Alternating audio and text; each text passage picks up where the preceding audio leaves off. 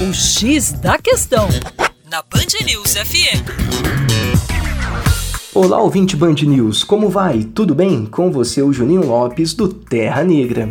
E a Venezuela, que tem tanto aparecido na mídia nos últimos dias, foi suspensa do Mercosul em dezembro de 2016. E é sobre isso que nós vamos falar agora. Só que, para entendermos a saída da Venezuela, nós temos que entender o seu ingresso no bloco.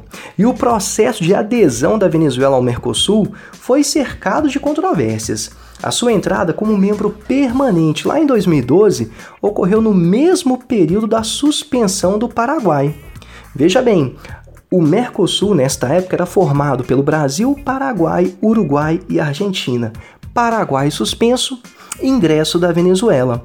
A entrada da Venezuela foi favorecida pelo apoio dado pelos governos brasileiro e argentino, à época exercidos pelas presidentes Dilma Rousseff de um lado e Cristina Kirchner do outro.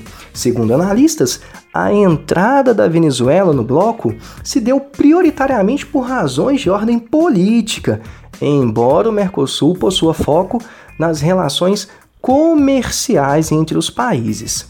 A saída mais recentemente da presidente Dilma, que foi alvo de impeachment em agosto de 2016, e a consequente posse de Michel Temer, além da eleição de Maurício Macri na Argentina, promoveu uma mudança na direção política do Mercosul.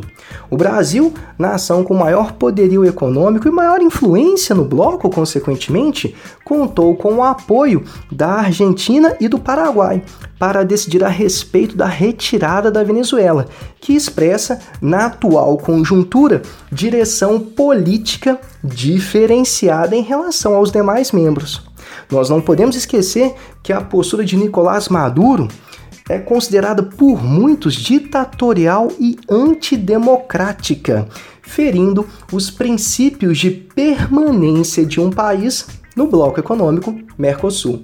É isso aí. Para mais acesse educaçãoforadacaixa.com. Um grande abraço.